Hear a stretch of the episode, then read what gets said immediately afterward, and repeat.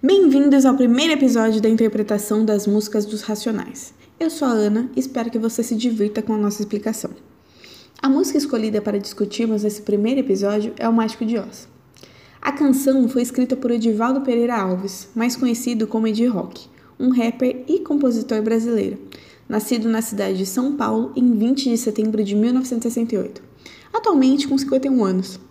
Começou sua carreira em 1984 Entretanto, só ingressou no grupo musical Racionais MCs em 1988, quando o grupo brasileiro de rap composto por Mano Brown, Ed Rock, KLJ e Ice Blue foi fundado. É o maior grupo de rap do Brasil e está entre os grupos musicais mais influentes do país e da música brasileira.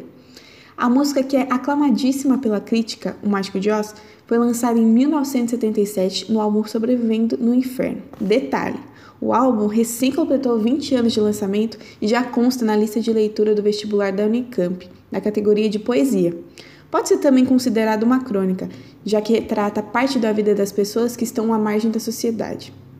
A composição aborda a dificuldade de um menor envolvido com drogas, que apela à fé para tentar se salvar. Abre aspas. Queria que Deus ouvisse minha voz em um mundo mágico de Oz. Fecha aspas. Nessa música, o jovem da periferia não vê outra solução para sua vida que não seja algo mágico, e nesse caso a magia vem das drogas. Aprendem a malandragem das ruas e logo enxergam a polícia e a sociedade como inimigos, e no final, abre aspas, sair da rua é a meta final, viver decente sem ter na mente o mal. Fecha aspas. Bom, como podemos ver, as palavras desta música podem parecer um tanto quanto exageradas para quem não conhece de fato a vida nas ruas das periferias.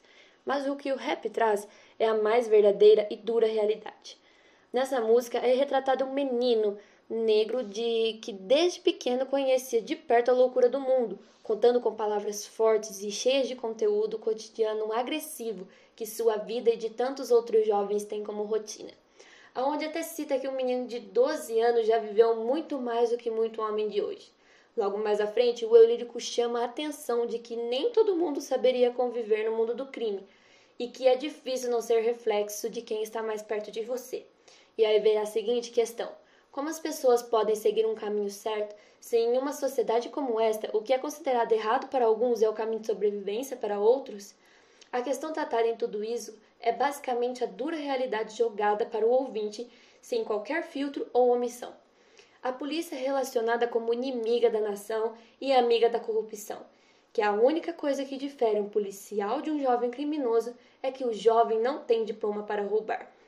Em estrofes cheias de raiva e esperança, ao mesmo tempo, a reflexão vem a partir de quem convive realmente com toda essa realidade e que claramente pede socorro para que o resto da nação entenda de fato onde está a doença na sociedade.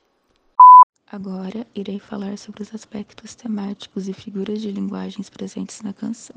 De início, o título O Mágico de Oz faz referência a dois aspectos. O primeiro, ao uso da droga como fonte de amenizar o sofrimento pelo cotidiano na periferia brasileira, como a violência, presente nos versos. O consumo aumenta a cada hora. Para aquecer ou para esquecer, viciar deve ser só para se adormecer.